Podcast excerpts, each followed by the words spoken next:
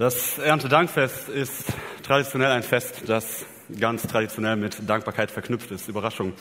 Ähm, aber ich glaube, niemand von uns wird die Wichtigkeit dieses Festes beziehungsweise dieses Wertes Dankbarkeit in irgendeiner Form leugnen. Ich glaube, wenn wir darüber reden würden, wir würden uns alle schnell irgendwie einigen können, welchen Stellenwert dieses Thema in unserem Leben hat und dass es wichtig ist.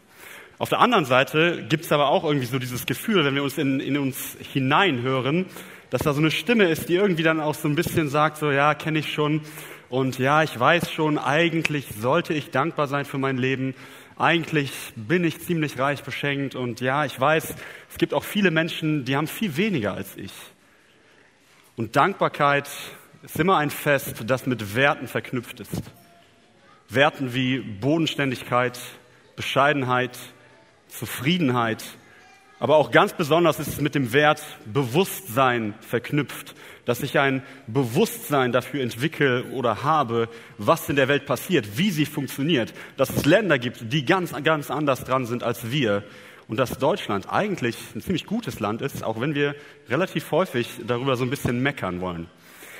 Und ich glaube aber, diese Form der Dankbarkeit, diese Werte, die ich so ein bisschen aufgezählt habe, es ist relativ schwer, diese Werte heute aktiv zu leben. Deswegen habe ich das Thema so ein bisschen untertitelt als äh, irgendwie aus der Zeit gefallen. André hat es gerade so ein bisschen angedeutet. Ja, Erntedankfest, das ist ein Kirchenfest und da ist es irgendwie im Kalender verortet, aber es ist kein Volksfest. Es hat nicht so wirklich Relevanz in der Gesellschaft. Ähm, was aber andererseits Relevanz in der Gesellschaft hat, sind wiederum andere Werte, die sogar so ein bisschen im Kontrast stehen zu diesen Erntedankfestwerten. Und wenn wir mal schauen, was das so ist, was wir, sei es in den Medien konsumieren, sei es worüber wir mit Freunden uns austauschen, sei es was wir in den Nachrichten sehen, dann bekommt man manchmal so einen Eindruck, ähm, es geht im Leben, es geht in der Gesellschaft sehr häufig darum, Dinge anzuhäufen, Reichtümer zu schaffen, dir Dinge zu kaufen. Und irgendwie wird dir dabei auch versprochen, dass diese Dinge, die du dir da anhäufst, die machen dich glücklich. Sei es das Haus, das Auto, der nächste Urlaub, irgendwie wird dich das glücklich machen. Je mehr davon, desto besser. So wird es dir immer suggeriert. Und irgendwie ist es ja auch verständlich, oder? Denn ich meine, hey, wer von uns will nicht glücklich sein? Wer von uns möchte nicht irgendwie die Leere, die da manchmal ist, mit irgendwas füllt und einfach wissen, okay, für den Moment bin ich zufrieden. Und gleichzeitig wird diese Gesellschaft, in der wir leben und in deren Werten wir uns häufig bewegen, aber auch immer individualisierter. Das heißt, der Mensch als Einzelperson bekommt immer mehr Bedeutung. Du kannst mittlerweile aus vielerlei Varianten wählen für dein Leben. Du hast ein Mehr der Möglichkeiten vor deiner Tür. Du kannst dir aussuchen, wo du wohnst. Es ist kein Problem mehr, in London zu wohnen, in New York. Es ist alles möglich. Du kannst dir aussuchen oder auswählen, wie du liebst, mit wem du lebst. Du kannst dir deinen Beruf auswählen. Konntest du früher auch, aber heute hast du tausend verschiedene Möglichkeiten und Studiengänge und was weiß ich nicht alles. Du hast Möglichkeiten, aus denen du wählen kannst, wie du deine Sexualität lebst, wie du dich kleidest, wie du dich in der Öffentlichkeit präsentierst, wenn du willst, kannst du dir im Internet deine Sneakers individuell zusammen designen, kannst deinen Namen draufdrucken, kannst so individuell sein heutzutage. Gleichzeitig verlieren aber auch so normgebende Einrichtungen immer mehr an Einfluss. Das, was früher vielleicht Staat und Kirche waren, die da so als Gruppe noch so ein bisschen den Ton angegeben haben, die verlieren dieses Gebiet. Der Einfluss wandert immer mehr zu dir selbst. Du bist für dein Leben verantwortlich. Es ist gewissermaßen die Individualisierung der Welt.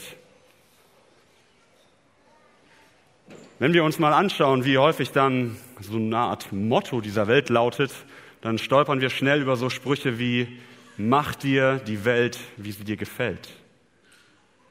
Erlebe dein Leben.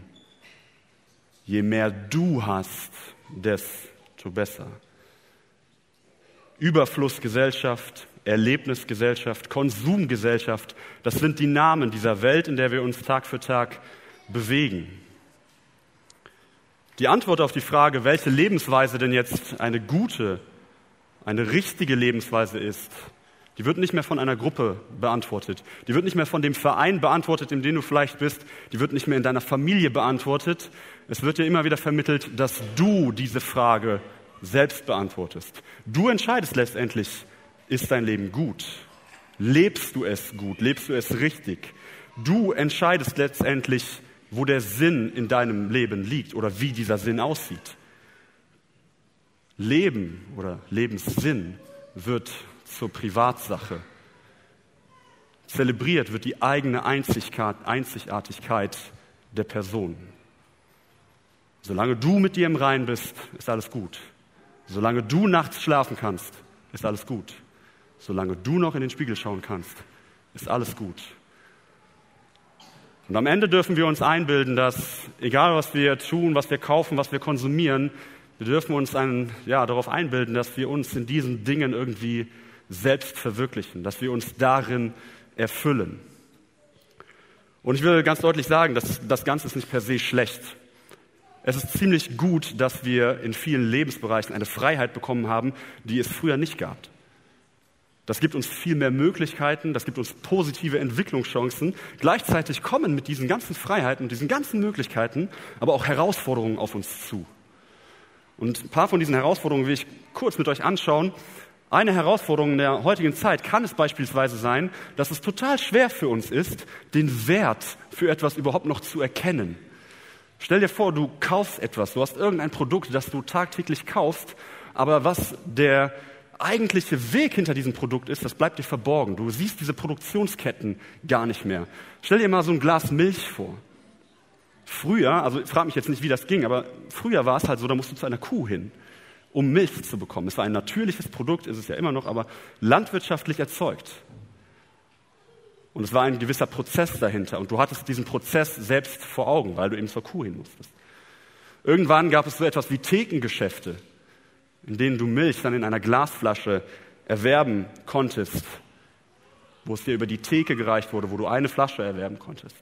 Irgendwann kam das Tetrapack in riesengroßen Supermärkten und du konntest ganze Kartons mit nach Hause nehmen und es war schon fertig für dich verpackt. Und heute können wir mittlerweile wiederum wählen. Wollen wir Mandelmilch, Sojamilch, Hafermilch und so weiter.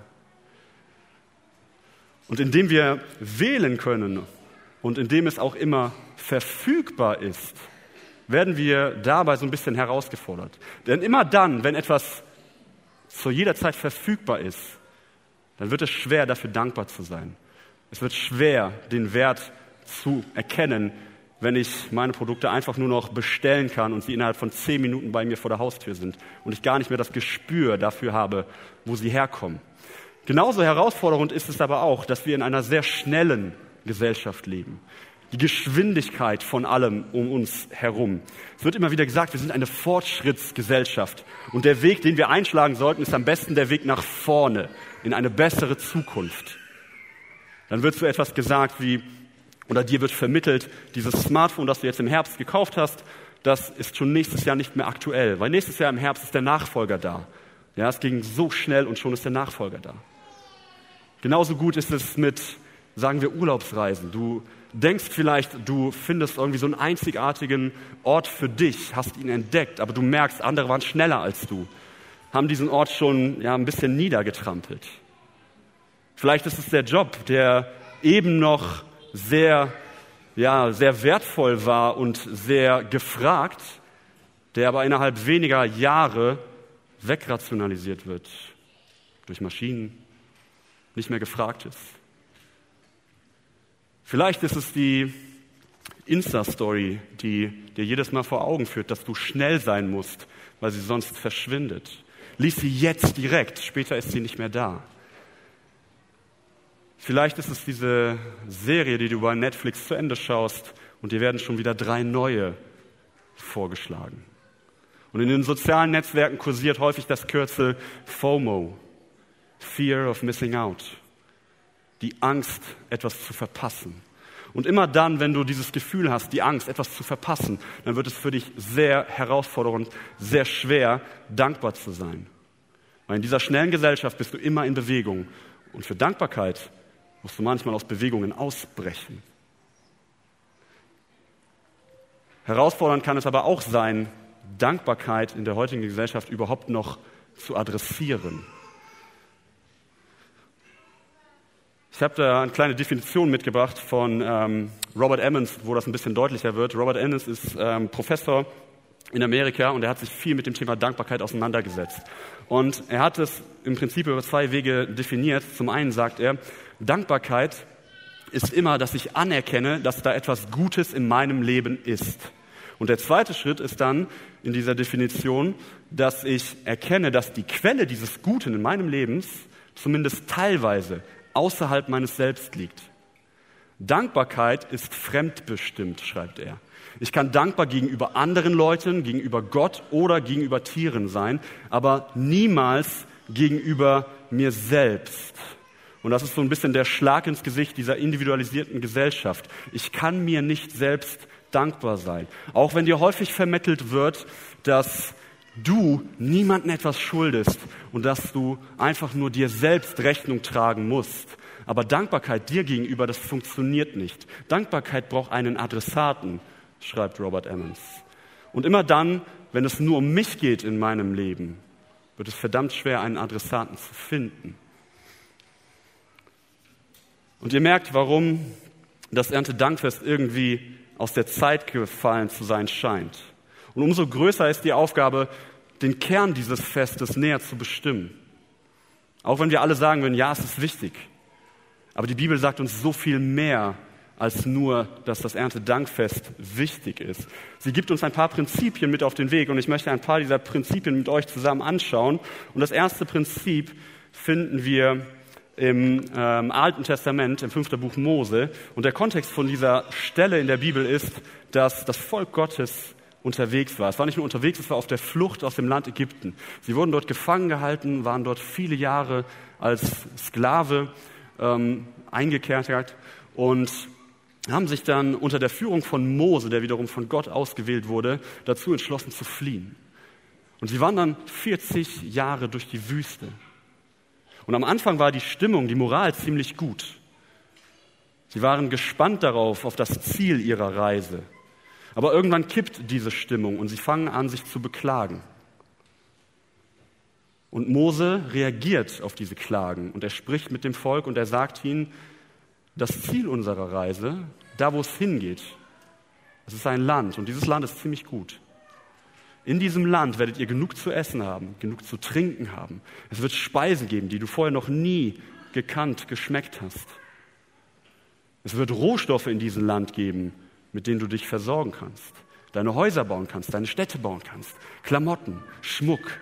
Es wird dir an nichts mangeln in diesem Land. Und dann sagt Mose etwas zu seinem oder zu diesem Volk. André hat es gerade schon so ein bisschen angeteasert. Er sagt zu dem Volk, wenn ihr dann in diesem Land seid, dann sollt ihr Gott aus vollem Herzen danken für dieses gute Land, das er euch gegeben hat. Und hier wird das erste Prinzip von biblischer Dankbarkeit sichtbar.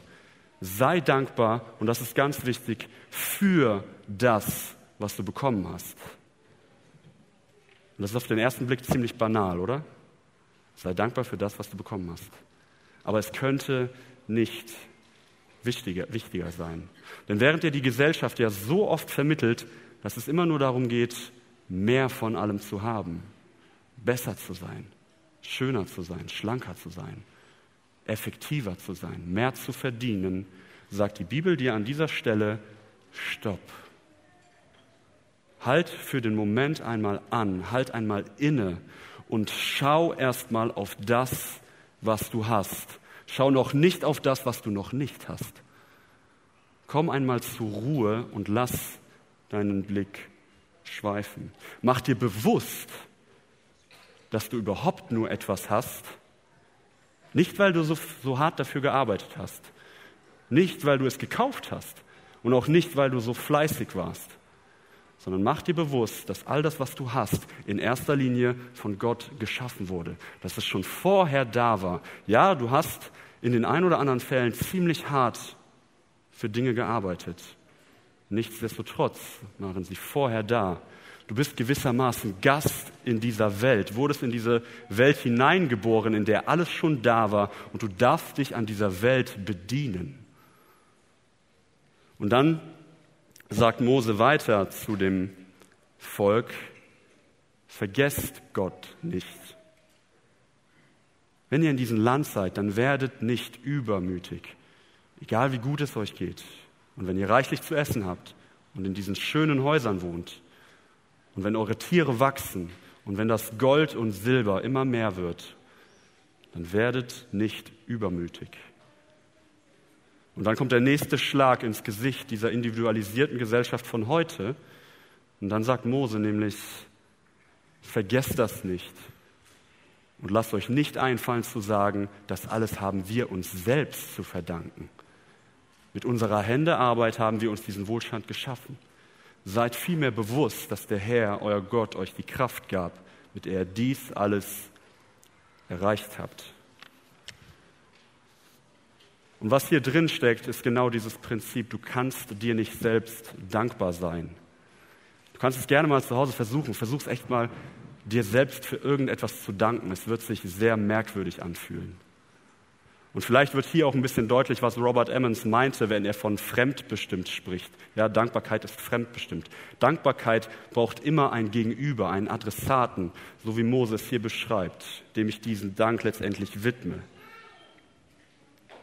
Und egal, wie viel du in deinem Leben erreichst, egal wie vollgestopft dein Haus sein mag, egal wie viel du zu essen hast, was hier deutlich wird, ist, du hast es dir nicht erarbeitet erarbeitet.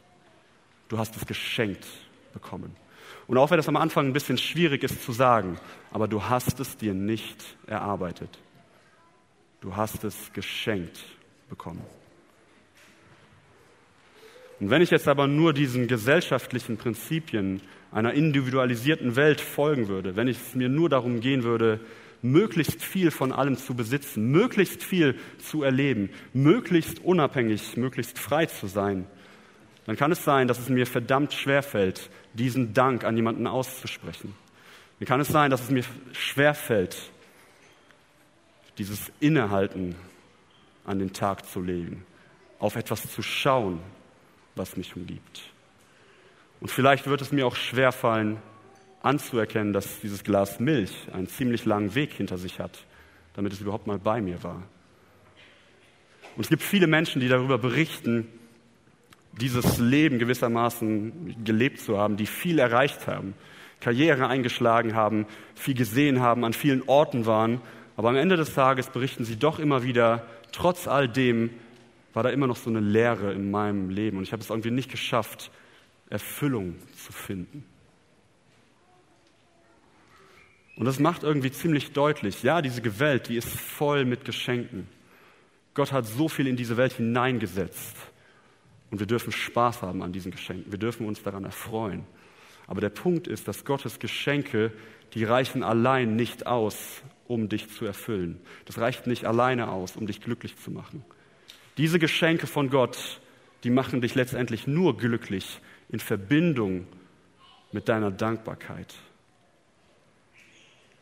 Und wenn ich also diesem ersten biblischen Prinzip der Dankbarkeit folge, dann fange ich genau dafür an, dankbar zu sein, nämlich für das, was ich bereits habe, für das, was geschaffen wurde, bevor es mich überhaupt gab, für das, was mich die ganze Zeit schon umgibt.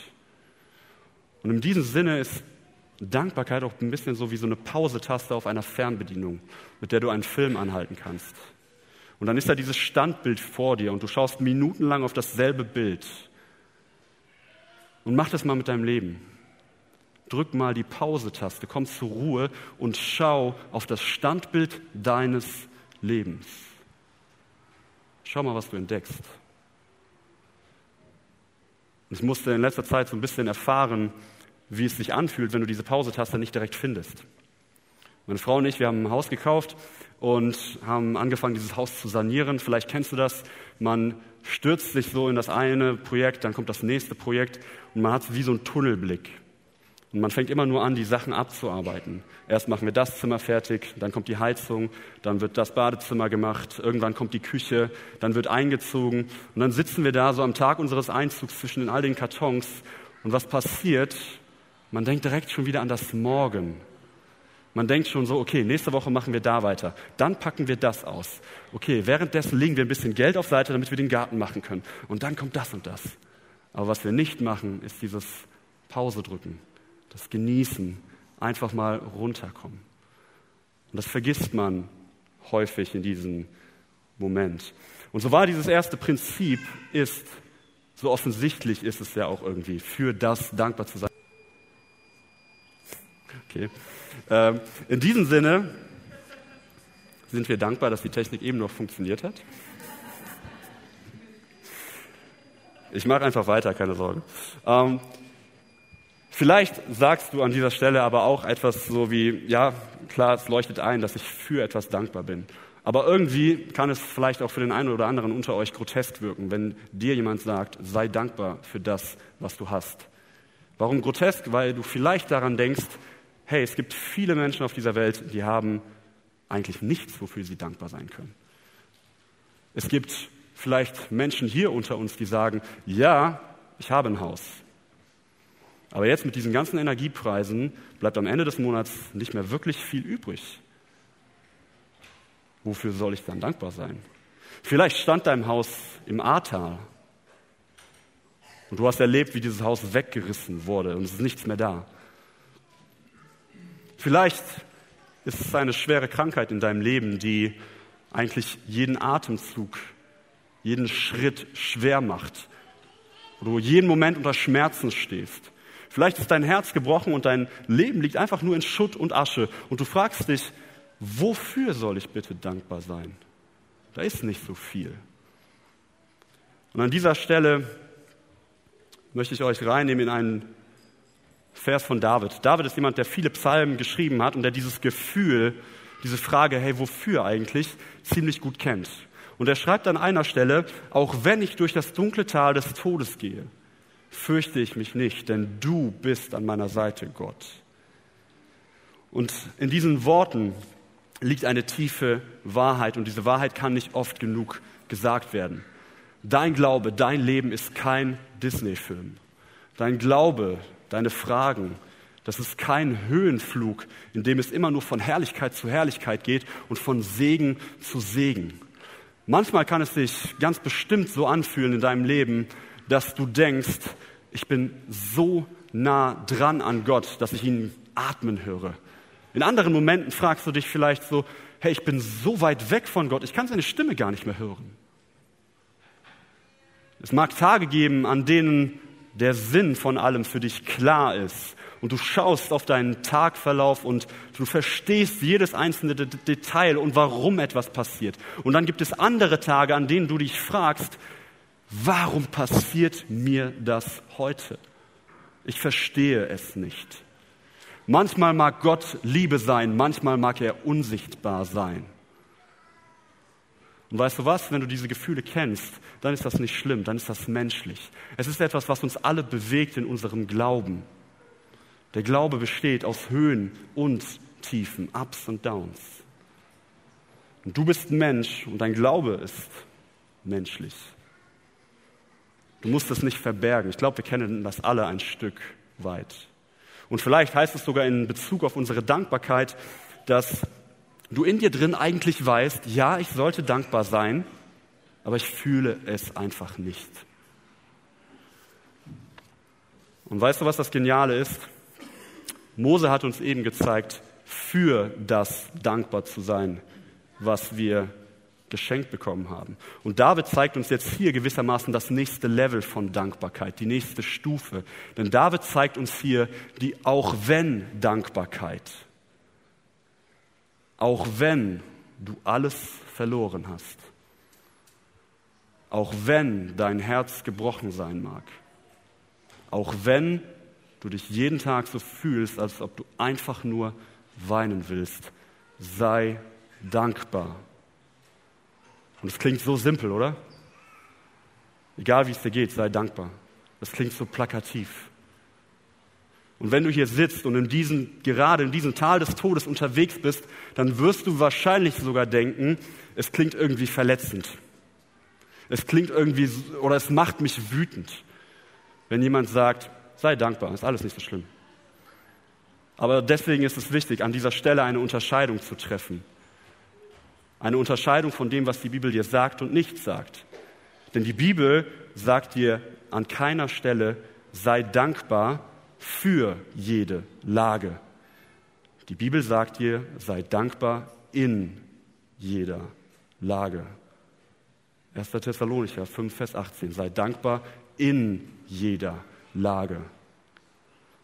Du musst Gott nicht dankbar sein für den Krebs, der deine Gesundheit auffrisst. Du musst Gott nicht dankbar sein für den Krieg, der vor deiner Haustür tobt. Du musst Gott nicht dankbar sein für den Menschen, den du verloren hast. Aber vielleicht kannst du Gott dankbar sein, während du gegen den Krebs kämpfst. Vielleicht kannst du dankbar sein, während der Krieg vor deiner Haustür tobt und während du um die Liebe deines Lebens trauerst. Und genau dieses auch wenn von David, das zeigt uns, dass wir in unserer Dankbarkeit wachsen können.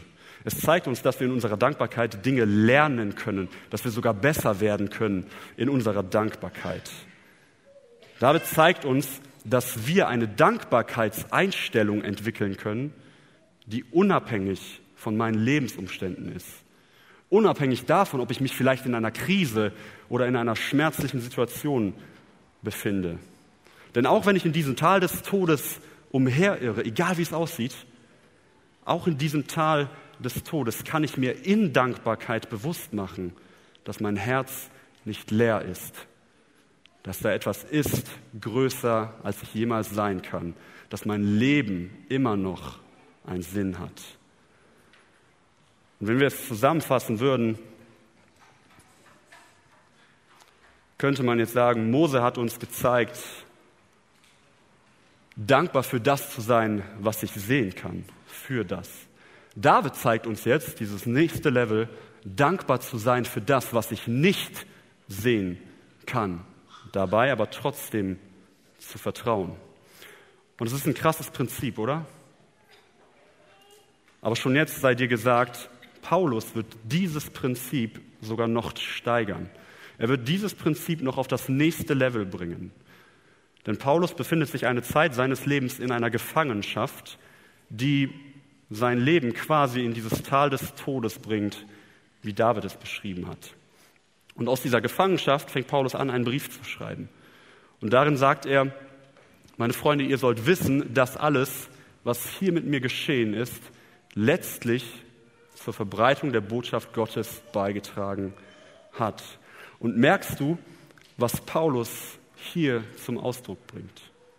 Auch wenn Paulus in Gefangenschaft ist und auch wenn er seiner Freiheit beraubt wurde, auch wenn er seine Freunde und seine Liebsten nicht sieht und keinen Kontakt hat, kann er sich von diesem Tal des Todes, von dieser Krise, in der er sich befindet, ein Stück weit ablösen und er findet in dieser Krise einen kleinen Funken Hoffnung.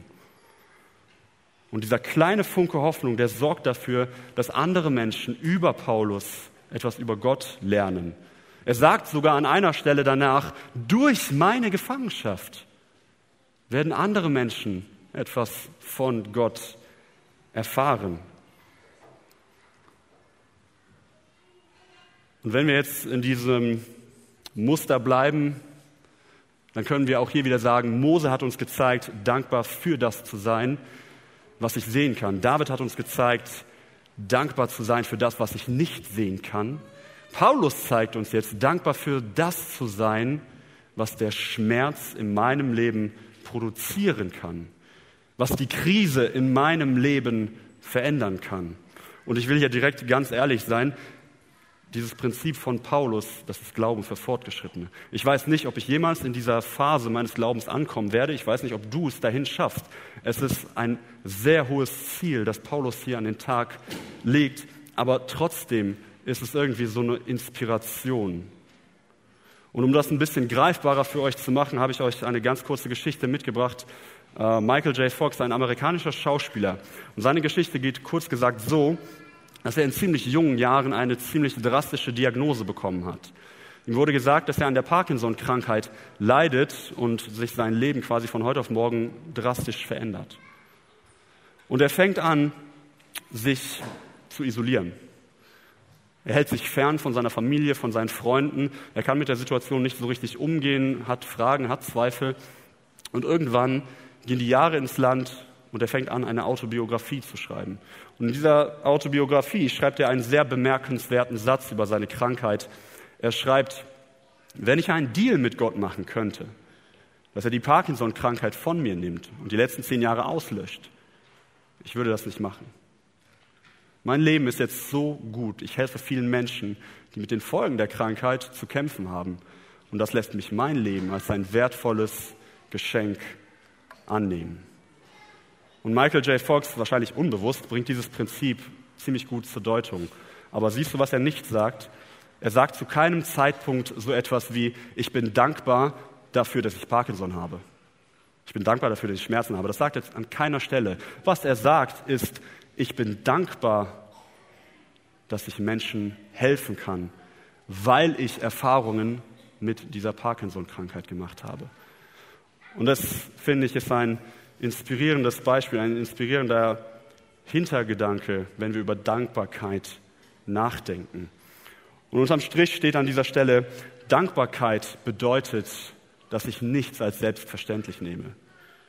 Dankbarkeit bedeutet auch, du bist nicht der Schmied deines Glücks, auch wenn es dir sehr häufig suggeriert wird. In keinem Individualismus der Welt, an keinem Ort der Welt kannst du dich selbst verwirklichen. Dir selbst kannst du nicht Danke sagen. Wenn du es versuchst, dein Herz wird leer bleiben. Auch beim dritten Haus, dein Herz wird leer bleiben. Auch bei der zweiten Weltreise, dein Herz wird leer bleiben. Und wenn du wissen willst, wie es sich anfühlt, ein gefülltes, brennendes Herz zu haben, dann fang an, Gott zu danken, unabhängig von deinen Lebensumständen. Wenn du Gott nicht siehst, wenn du nicht weißt, ob er überhaupt da ist, fang an, in die Dunkelheit zu sprechen. Warte auf die Antwort, die vielleicht kommt. Und ich möchte schließen mit einer ziemlich genialen Stelle in der Bibel. Eine Stelle, in der Jesus ein paar Leuten begegnet. Die Bibel nennt diese Leute Aussätzige, meint im Prinzip Menschen, die an der Krankheit Lepra leiden. Lepra ist dafür bekannt, dass es von außen sehr sichtbar ist, weil sich die Haut verändert und du erkennst schon von Weitem, wenn ein Mensch an dieser Krankheit leidet. Die Menschen damals wurden gezwungen, wenn sie an dieser Krankheit litten, äh, möglichst wenig Kleidung zu tragen, sodass sie schon von Weitem sichtbar für alle waren. Dann wurde den Menschen gesagt, beziehungsweise ihnen wurde verboten, sich in der Gesellschaft aufzuhalten. Sie wurden aus den Städten ausgeschlossen, sie durften keinen Kontakt zu Menschen haben, sie durften sich niemandem nähern. Und so ist auch dieser Name Aussätzige zu verstehen. Sie waren ausgesetzt von der Gesellschaft. Und Jesus begegnet genau diesen Menschen. Und diese Menschen, sie bleiben in einigen Abstand stehen und riefen laut, Jesus, Meister, hab Erbarmen mit uns. Und Jesus sah sie an und sagte zu ihnen, geht und zeigt euch den Priestern. Und weil ich diese Stelle oder warum ich diese Stelle so genial finde, ist, dass schon hier so ein Charakterzug von Jesus deutlich wird. Denn was du siehst, ist, diese aussätzigen Menschen, wie sie hier genannt werden, sie riefen laut. Man überliest das relativ schnell. Aber warum riefen sie laut? Eben weil sie das Verbot hatten, sich Jesus zu nähern.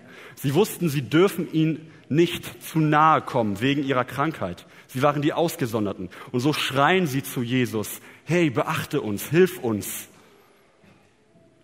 Und dann kommt das eigentlich so Geniale, denn Jesus sah sie und er sagte in normaler Lautstärke. Er schrie nicht, er rief nicht laut. Und warum? Weil die anderen ihn sehr gut verstehen konnten, weil er sich ihnen genähert hatte.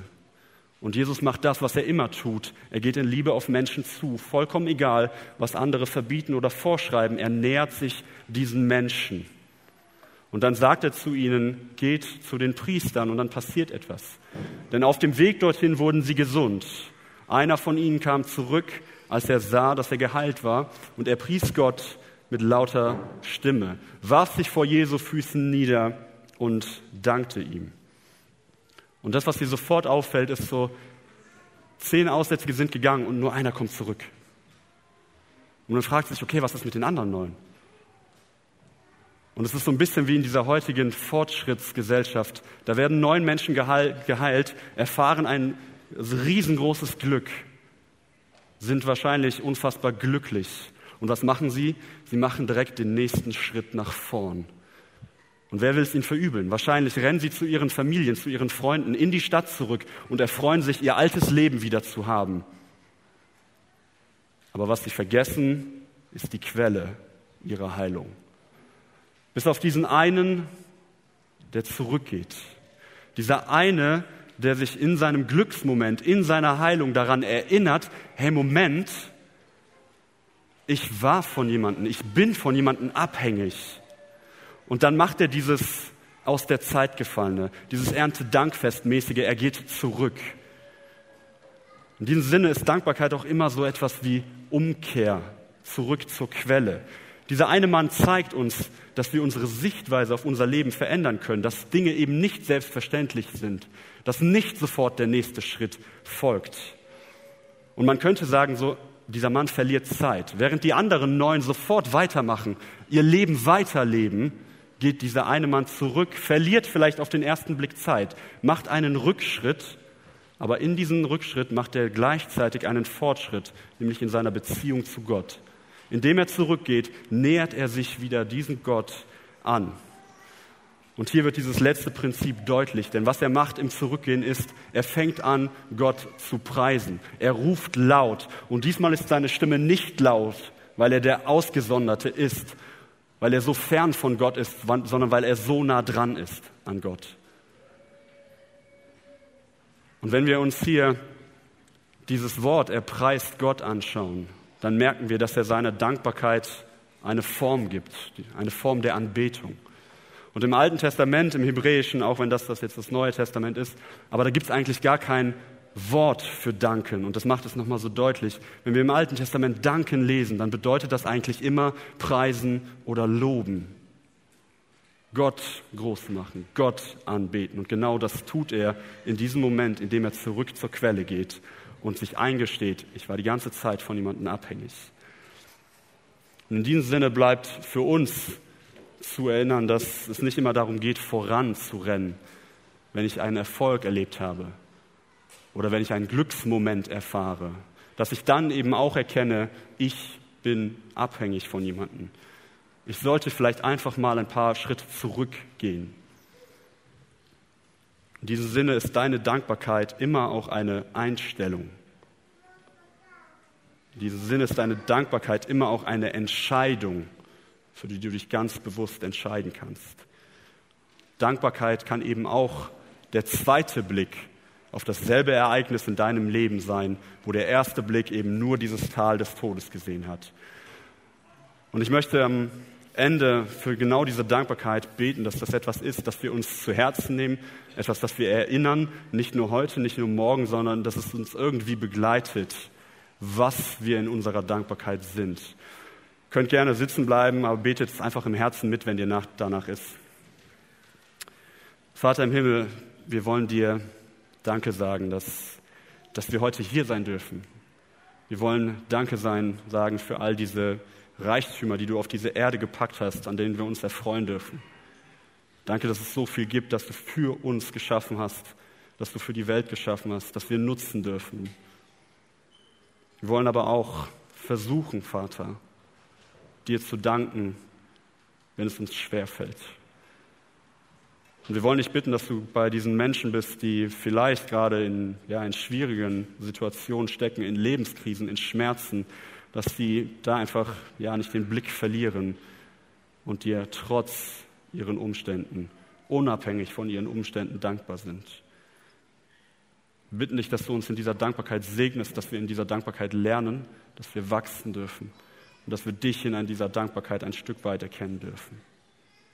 Amen, Vater.